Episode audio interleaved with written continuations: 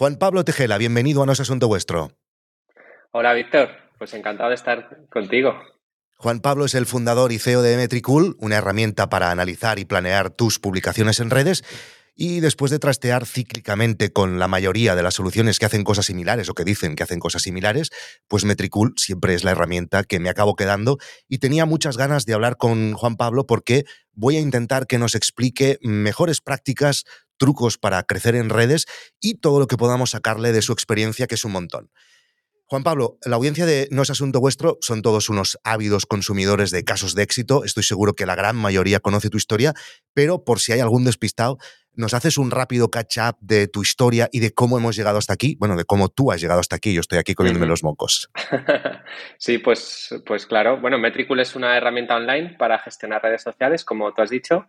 Eh, y, bueno, pues empezamos montando el proyecto mi mujer y yo los, los fines de semana y por las noches porque los dos somos programadores y empezamos pues como un side project, ¿no? Seguramente con Pero era una solución a vuestro propio problema, ¿verdad? Eh, sí, efectivamente. Eh, mi mujer era blogger y, y, estábamos, bueno, pues teníamos muchos amigos que eran bloggers y, y, no encontraban o no se apañaban bien con las herramientas que había entonces porque eran un poco técnicas, ¿vale? Estoy, te estoy hablando de 2014, 2015 y entonces dijimos, joder, pues creemos que podemos hacer algo que sea muy sencillito para su caso concreto, ¿no? Eh, muy, muy específico.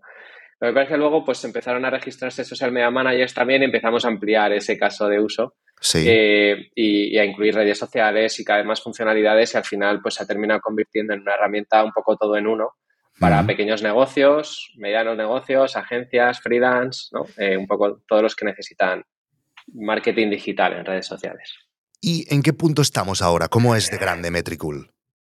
Vale, pues eh, tenemos ahora, bueno, es, es, freemium, ¿no? O sea, tenemos una parte gratuita y una parte de pago. Pues usuarios gratuitos tenemos 1.150.000, más o menos. Eh, y clientes de pago, pues 21.500 o así. Vale. Eh, ¿Compartís datos de trabajadores? Supongo que sí. ¿Facturación? Sí, sí, sí. Eh, trabajadores, pues ahora seremos como 45 eh, en el equipo. Eh, somos full remote, o sea, estamos en distintas ciudades de España y en distintos países. Sí. Y, luego facturación, pues mira, estamos ahora cerca de cerrar el 2022 y va a ser más o menos en 4,6 millones, aunque la RR ahora está en 5,7 millones. ¿Y el MRR? El MRR, pues son unos 450.000. A ver. Eh, Madre mía. ¿Estás entrando en Stripe ahora mismo? Lo que hago yo cada mañana. pero tú seguramente estás más contento. Eh, estoy mirándolo en mi Excel porque usamos ah, Stripe, pero usamos, usamos también Braintree y lo tenemos ahí combinado. Vale, son 472.000 el, el MRR. Una persona de tu equipo el otro día me dijo que ahora mismo estáis eh, focalizados en crecer en, en Estados Unidos, ¿no? Eh, bueno, estamos invirtiendo bastante en Estados Unidos, pero tenemos como tres grandes mercados. El hispanohablante, que es España y Latinoamérica, que es como nuestro mercado nativo, ¿no? Es donde hemos nacido y nos sentimos súper cómodos. Y luego nos interesa mucho el mercado francés y el mercado anglosajón. El mercado anglosajón es Estados Unidos, Canadá, Reino Unido, Sudáfrica y, Australia, eh, fundamentalmente.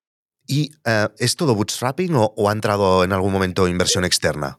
Pues ha sido bootstrapping desde siempre, aunque justo este año pues hemos incluido a un fondo eh, como socio, ¿no? Tiene una participación muy minoritaria, pero decidimos, eh, Laura y yo, que éramos los dos únicos socios hasta este año, decidimos hacer un poco de cash out, o sea, vender una pequeña participación, pues para poner como un punto de control, ¿no? En nuestra, tenemos, tú puedes imaginar, todo lo tenemos invertido en Metricool, ¿no? No tenemos prácticamente nada aparte de Metricool.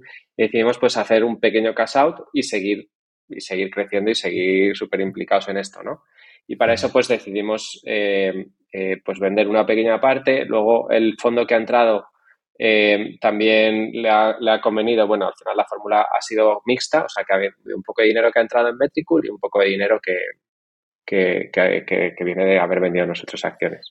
Y porque, Juan Pablo, perdona, ¿eh? a lo mejor ahora pregunto algo que es muy personal y si no quieres contestarme no me contestas, pero con estas cifras que nos has dado eh, que habíais conseguido haciendo bootstrapping, no había manera, esto que me decías, ¿no? Tu mujer y tú no habíais invertido en nada externo, de ahí no podíais ya sobrevivir, sobrevivir. Sí, sí, sí, claro. Sí, entonces no, acabo de entender la razón del... diversificar un poco la inversión en realidad y bueno es eso es poner ese punto de control. O sea entiendo que no es que no es tan fácil pero había dos vías no o empezar a repartir los dividendos hmm, y, digamos que eh, limitar la autofinanciación de Metricool no en ese hmm. sentido o al hmm. contrario traer a un socio que aporte más dinero y que nos ayude a crecer todavía más rápido no vale vale. Entonces ahí depende un poco del equilibrio que quieras mantener. Nosotros hemos apostado en realidad por por, meterle más caña y no reducirle, ¿no?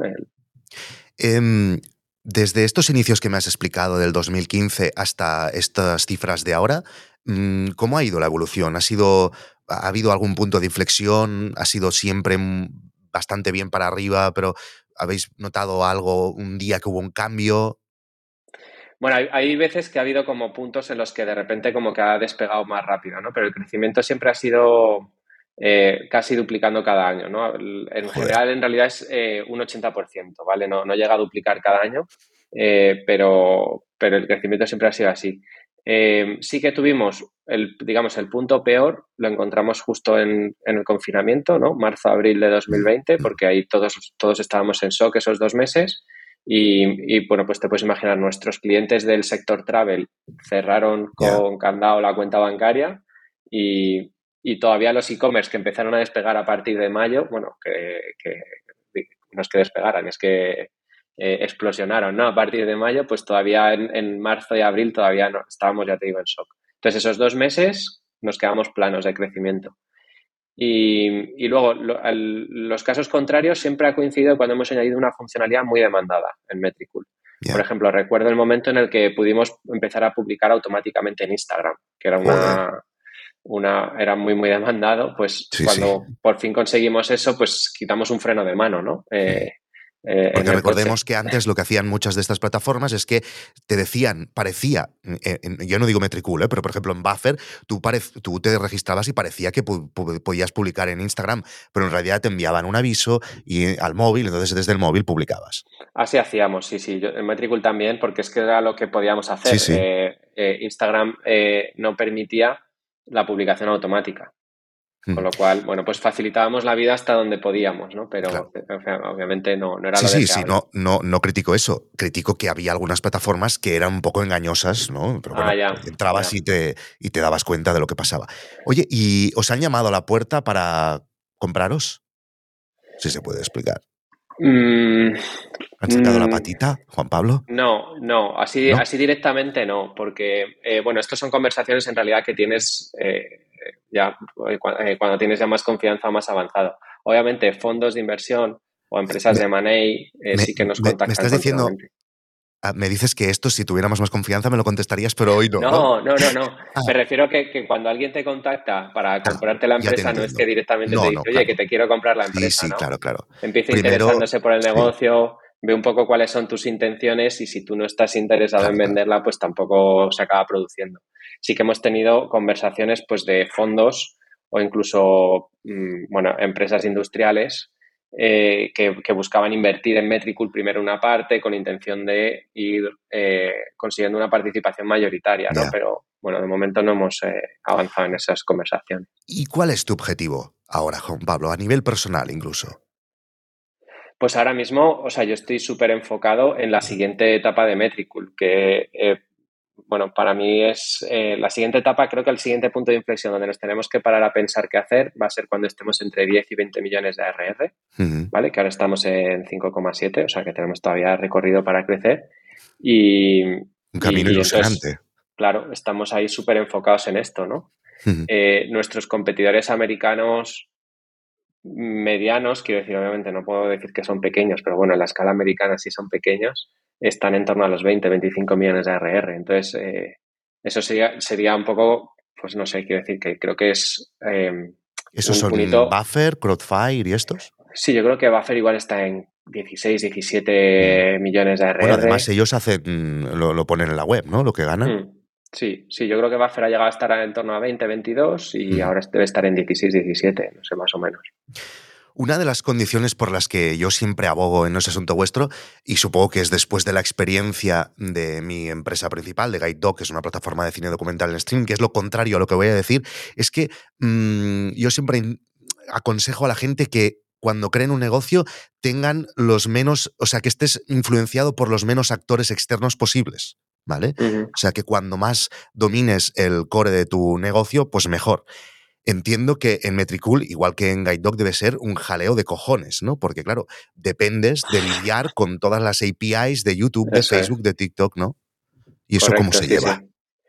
Em, en realidad nos sentimos cómodos en ese entorno, ¿eh? porque, bueno, mantenemos relaciones unas más estrechas que otras con todos estos proveedores, ¿no? Con Google, con Meta, con TikTok, con Pinterest o LinkedIn. Em, estaba pensando justo Twitter igual es de las que tenemos menos relación estrecha, pero todas en realidad tienen los APIs públicos con documentación. Tú puedes empezar sin esa relación. Obviamente luego te va beneficiando tener esa relación, ¿no? Porque vas alineando intereses, ¿no? Eh, pues nos anticipan cuando va a salir alguna funcionalidad nueva o, nos dicen, mira, durante este año nos interesa, por ejemplo, Meta, durante este año nos interesa mucho los Reels, ¿no? Queremos promocionarlos a tope. Entonces, todo lo que sea nosotros, añadir funcionalidades sobre los Reels, sabemos que va a funcionar bien porque Meta está empujándolo, ¿no? Desde su lado. Entonces, eh, este tipo de alineamientos nos vienen fenomenal. Y, y, bueno, pues se trata de hablar con ellos, escucharles mucho también tener, obviamente, tu, saber dónde estás tú en el mercado, porque nosotros ocupamos una posición que creo que es eh, interesante para todos ellos porque estamos en el medio, ¿no? O sea, nosotros facilitamos la vida de los usuarios de forma agnóstica. Si tú quieres hacer Instagram y quieres hacer un YouTube Short, pues te facilitamos las dos cosas por igual, ¿no? No, no tiramos más hacia un lado que a otro o no, no te decimos haz campañas en Google Ads y no las hagas en Facebook Ads o cosas así, ¿no?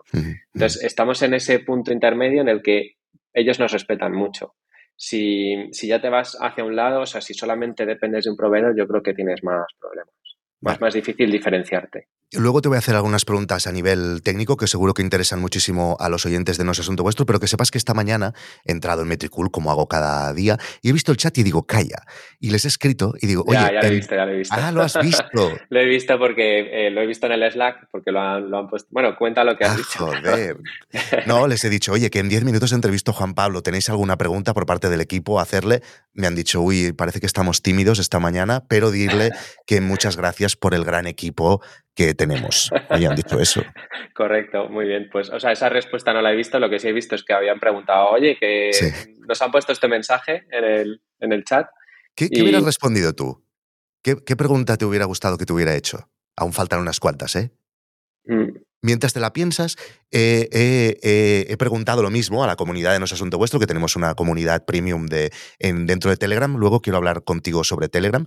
Y Susana Luque me dice, eh, ¿qué pasa con LinkedIn? ¿Por qué no hay herramientas de medición que te proporcionen métricas de perfiles personales de LinkedIn? Mm, interesante, claro. Bueno, eh, LinkedIn no tiene un API público de cuentas personales. Eh, vale, lo, tuvo en el pasado, pero lo cerró y, ya no es posible obtener analíticas de cuentas personales. Aún así, se lo pedimos a ellos habitualmente. Eh, y creo que en algún momento, vamos, yo creo que LinkedIn justo ahora está trabajando en los APIs mucho más porque lo ha tenido bastante parado unos años eh, y creo que llegará, ¿vale? Pero no tengo fechas ni nada, ¿eh? No... Vale. Otra pregunta, Albert, Balada, que por cierto es el fundador de Heizin, de que es, estos eh, flipbooks que hacen en Internet, que está facturando él solito 40.000 de MRR, eh, dice, eh, Elon Musk, sí, en, la comunidad no es vuestro tío, no se, no se andan con chiquitas. no, no, no. Elon Musk dice a tope para hacer que Twitter sea rentable. La API de Twitter parece generosa y podría tener mucho coste para poco retorno. ¿Le ve riesgo a esto? ¿Hay algo que le preocupe o le vea potencial en la nueva dirección de Twitter? Bueno, si te digo que no le veo riesgo a Elon Musk, pues obviamente te estaré mintiendo, porque todo lo que rodea a Elon Musk es riesgo, ¿no? Pero riesgo es eh, divertido. Eh, sí, sí, sí. Ahí, o sea, desde luego el show que monta sí que es muy divertido. Eh, obviamente cuando te afecta negativamente, ¿no? Los despidos, todas estas cosas, igual ya pierde la gracia. Sí, sí. Pero, pero, a ver, en, realidad todas estas plataformas, mi opinión, y hablando con ellos también, ¿eh? eh en, el, lo que es en el mercado, no les interesa hacer estas, eh, las, las, APIs demasiado limitadas, nada más que para controlar el buen uso de la plataforma, por supuesto, pero les interesa hacerlas amplias, gratuitas y abiertas. Porque lo que les interesa es crear un ecosistema alrededor. Es decir, a Twitter le beneficia mucho que haya herramientas alrededor de Twitter que faciliten la vida a sus usuarios, porque así van a usar más Twitter, no va a haber menos Twitter. Si ellos cierran las, las APIs, pues va a haber menos Twitter, ¿vale? Eh, y, menos interacciones y menos profesionales. Eh, con lo cual no les interesa cerrar lo que es el día a día de Twitter. Otra cosa es que necesites un dato histórico, por ejemplo, si quieres hacer un estudio de mercado en Twitter mm, mirando datos supermasivos, un histórico de un año eh, con diferencias demográficas, no sé, quieres hacer algo así, pues igual te toca pagar, ¿no? Por ese acceso a, esos datos. Pero lo que es el día a día del, uso de Twitter debería, le, le beneficia que sea abierto. Por tanto, yo no, yo no identifico ahí un riesgo a largo plazo. Lo que pasa es que, claro, Elon Musk puede decir, pues vamos a probar a poner esto de pago y de repente lo cierran. Bueno, cualquier cosa nos podemos esperar. Yo me lo estoy pasando bien, ¿eh? pero bueno. Y Albert también dice una curiosidad técnica, que esto está relacionado con lo que te comentaba antes. Dice, todas las integraciones de Metricool, ¿cuál es la más odiosa o con más breaking changes?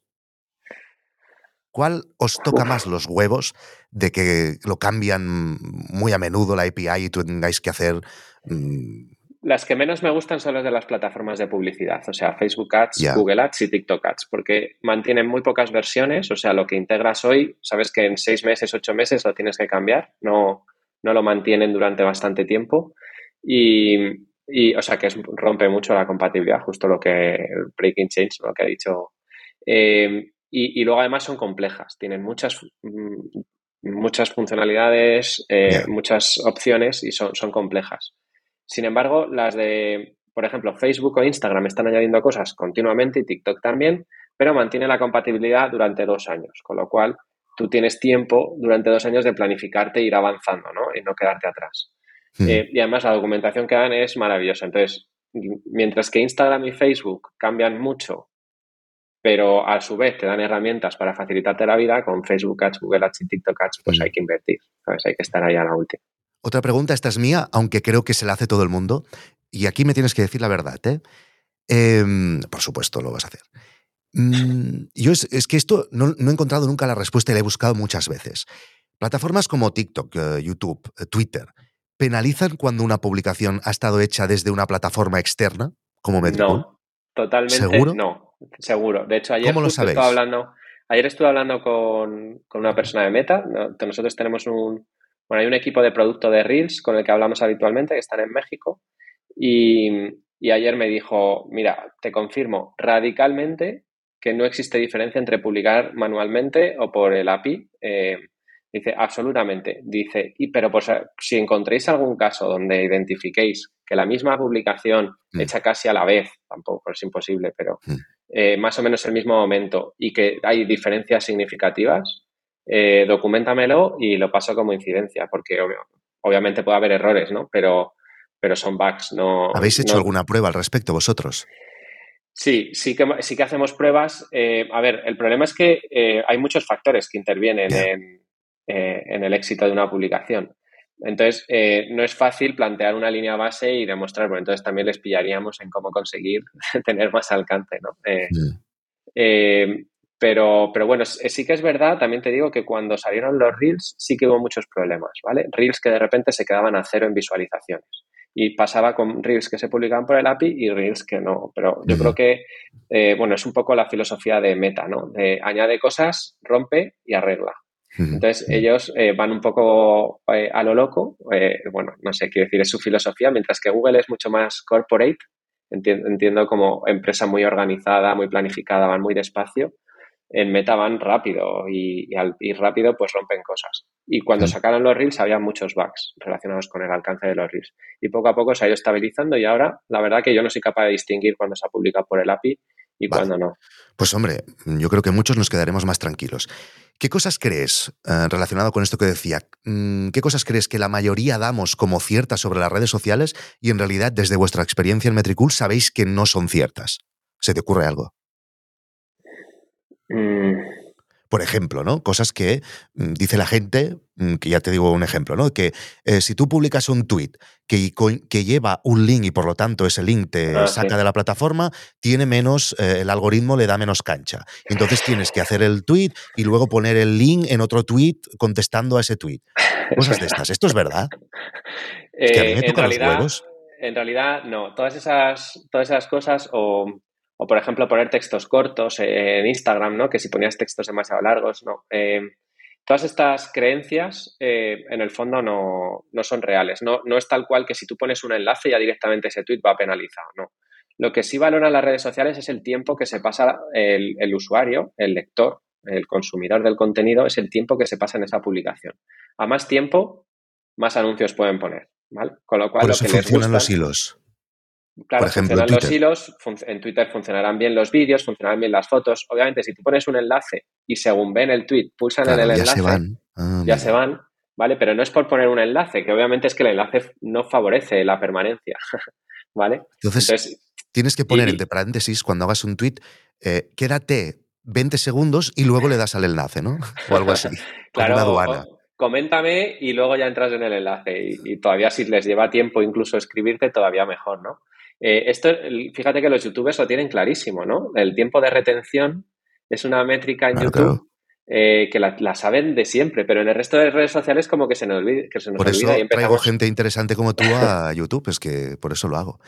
Oye, Juan Pablo, dame, si puedes, por favor, si te apetece, un consejo para crecer en Twitter, uno en TikTok y uno en YouTube. Pues bueno, la verdad que Twitter últimamente está cambiando mucho las reglas del juego y, es más difícil, bueno, no más difícil, sino que ahora de repente hay como muchas posibilidades de viralizar en Twitter, ¿no? Em, el contenido siempre es el contenido. Es que al final dices, joder, los hilos, claro, es que los hilos tienen más contenido. Obviamente tiene que ser contenido de, interés, ¿no? Para la gente. Eh, pero, joder, no sé, trucos así como muy concretos en Twitter. Juan Pablo, un momento sobre esto, mm, mm, perdona que te interrumpa, ¿eh?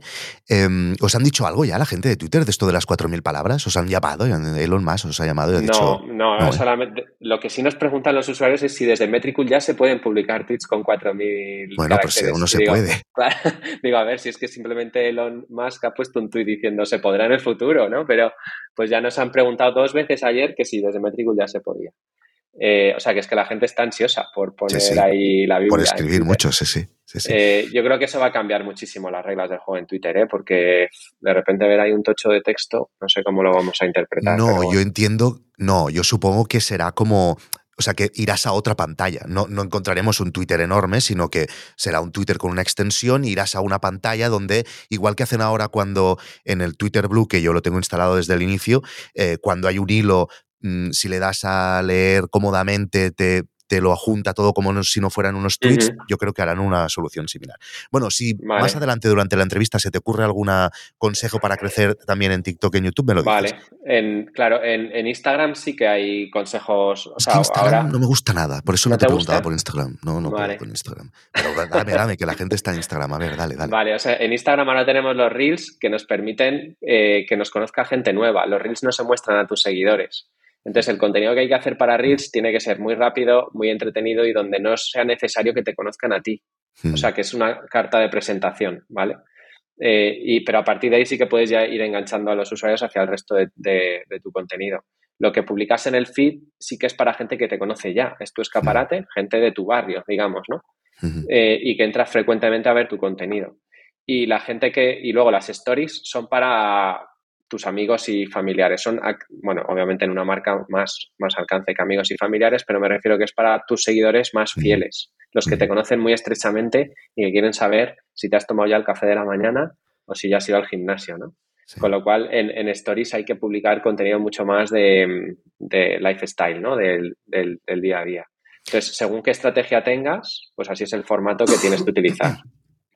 La estrategia que yo estoy usando tanto en No es asunto vuestro como en Nordic Wire, que es otro canal donde hago tonterías y hablo de tecnología, em, es que nosotros lo que hacemos es hacemos contenidos largos para YouTube y luego una persona del equipo que nos ayuda nos saca clips y esos clips de un minuto a través de Metricool los programa tanto en Nordic Wire como en Shorts, en, TikTok y en, Reels.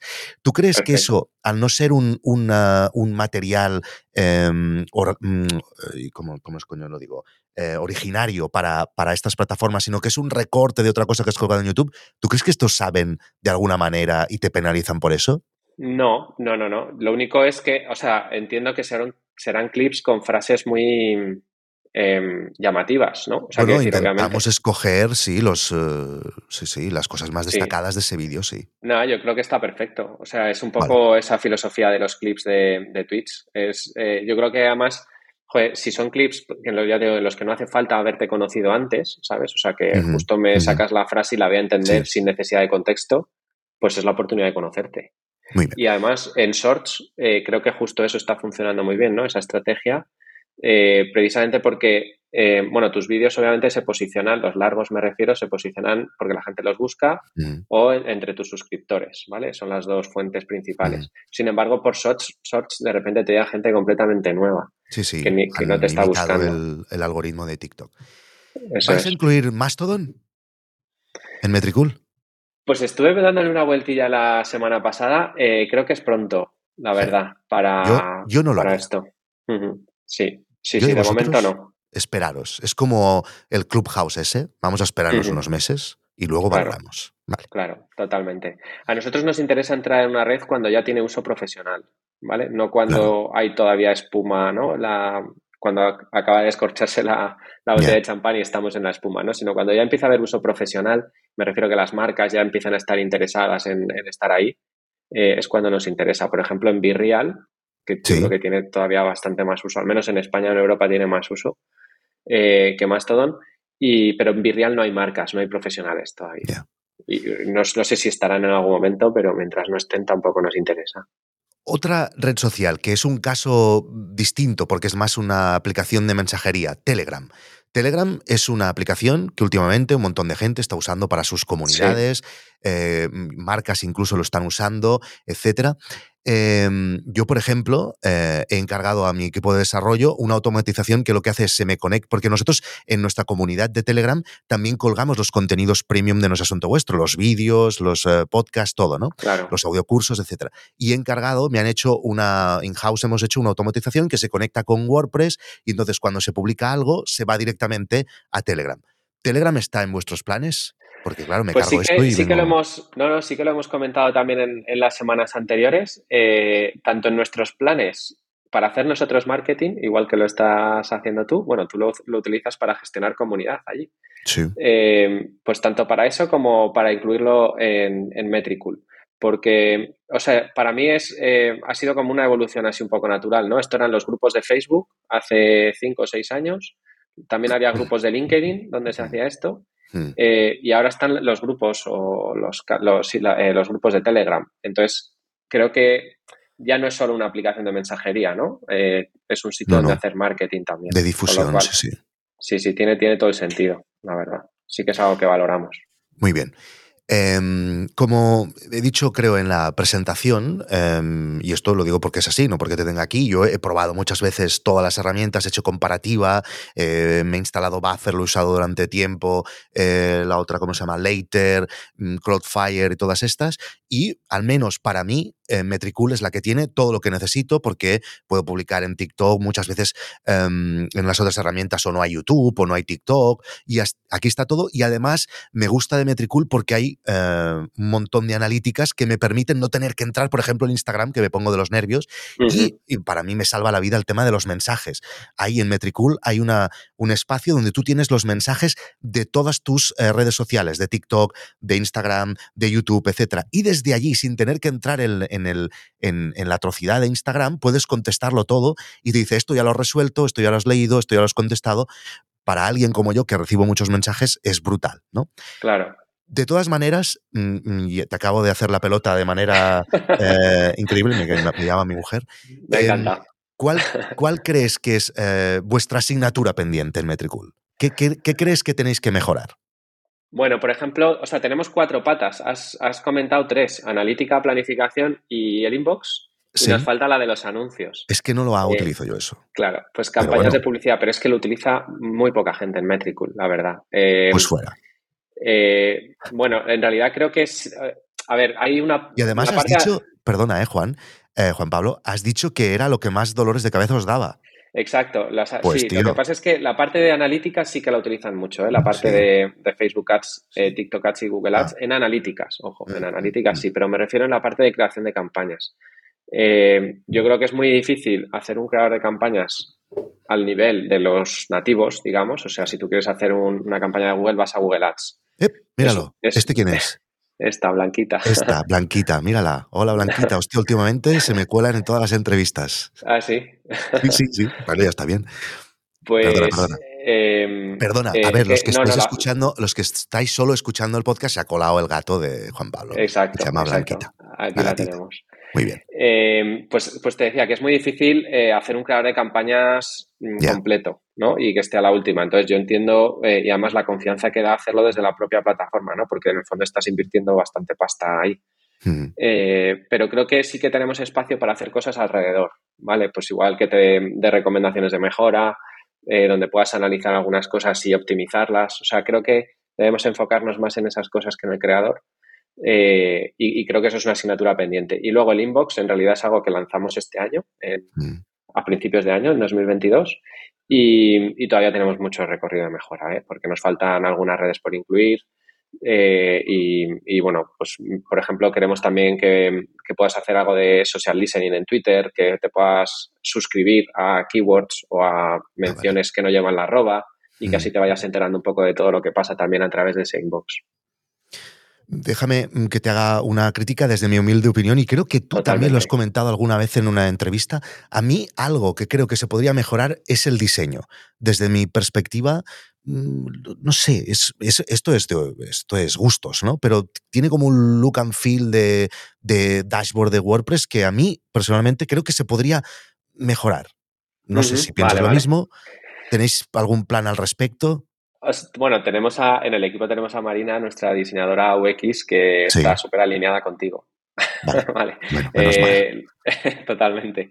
es, cierto que requiere cierto tiempo, ¿eh? que la interfaz es bastante amplia y, joder, no, pues tenemos que siempre pensar el diseño de No es Asunto Vuestro, que es una puta mierda de podcast, eh, llevo seis meses, no me imagino cómo debe ser transformar una cosa como Metricool, ¿no? Ya, lo que, es la, lo que es la interfaz es muy costoso. Entonces siempre estamos decidiendo si añadir cosas nuevas o pararnos a rehacer lo que ya hay, ¿no? Entonces, bueno, pues tenemos que ir manteniendo ahí el equilibrio y no es fácil.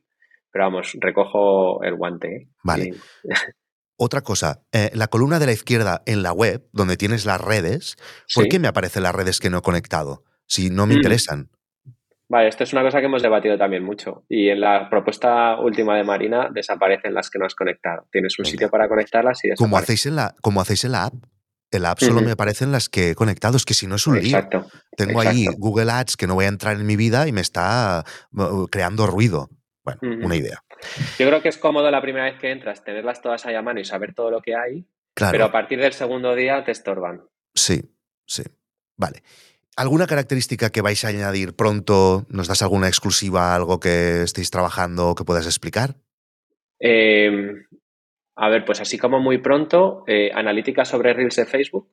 Vale. Eh, que además es súper primicia porque acaban de lanzar el API en, Meta y todavía no lo tiene implementado nadie. Em, ¿Qué más? Pues son cosas así un poco más pequeñas, ¿no? Pero mm, bueno, que le puedas poner una portada a los vídeos de TikTok Hostia, em, esto está muy bien. Sí. esto, está muy bien, ¿eh? ¿Esto lo, podéis hacer con la API? Lo han lanzado esta semana, justo. Ah, joder. Entonces, eh, esto, me va de maravilla. Eh, ¿Qué más cosas? A ver, bueno, vamos a mejorar bastante. El... Tenemos un, modulillo ahí donde el planificador para sugerir hashtags en TikTok y en Instagram. Y, lo vamos a mejorar porque justo este, esta semana también ha lanzado una API de TikTok que nos va a dar muchísima más información en tiempo real y, eso también lo vamos a incluir ahora. Y luego, pues, eh, más funcionalidades sobre Reels, en realidad. lo de los Reels es que lo tenemos ahora súper priorizado. Eh, entonces vas a poder etiquetar productos si tienes un e-commerce, vas a poder etiquetar productos en los Reels. Em, y sí, son las analíticas.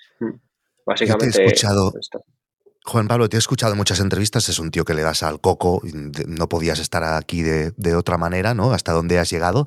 Em, ¿No le estás dando vueltas a algo con eh, la API de OpenAI que te genere tweets automáticamente? Sí, sí, sí, sí. Sí, sí que, lo, sí, que lo hemos, sí que lo hemos pensado.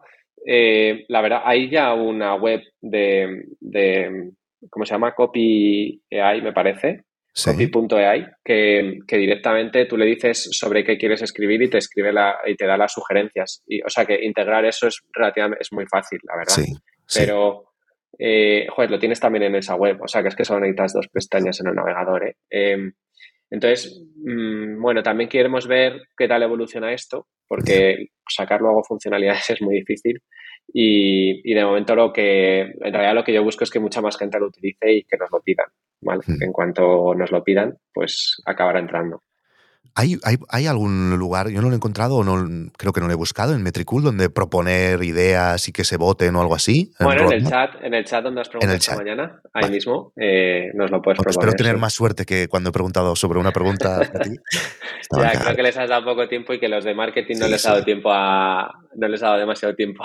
No, pero yo no quería que, me contestara los de marketing, yo quería que me contestara alguien del equipo. Queremos una cafetera mejor o algo así, ¿sabes? Claro, claro, claro. Que ya sé que estáis todos en casa. Oye, Juan Pablo, ha sido un placer hablar contigo. Muchas, muchas, muchas felicidades por todo lo que habéis hecho. Me parece absolutamente increíble. Em, estoy muy cómodo usando Metricool y eh, recomiendo a todo el mundo, porque además es que es la mejor, o sea, no vais a encontrar otra, no porque esté aquí Juan Pablo. Y atención, porque, a ver, que tengo aquí cosas apuntadas. Eh, si vais al link que os dejo en las notas del programa, eh, vais a poder probar cualquier eh, plan premium durante 30 días y además sorteamos una cuenta premium de un año entero eh, entre todos los suscriptores de noesasuntovuestro.com. O sea que tenéis que entrar en noesasuntovuestro.com, registraros y allí voy a, hago mm, sorteos cada semana y cosas. O sea que, Juan Pablo, muchísimas gracias. Ha sido un placer hablar contigo. No sé si me he dejado de preguntarte algo. Mm, joder, ha sido súper dinámica la entrevista, ha sido pa, pa, pa, pa, me ha encantado. Es que tenemos cosas que hacer, ¿eh? aquí todo el mundo está haciendo cosas, tenemos que ir a trabajar. Muy bien, Juan Pablo. Oye, pues un placer, estamos en contacto y siempre que necesites algo ya sabes dónde estoy, ¿vale? Muchísimas gracias, Víctor. Chao.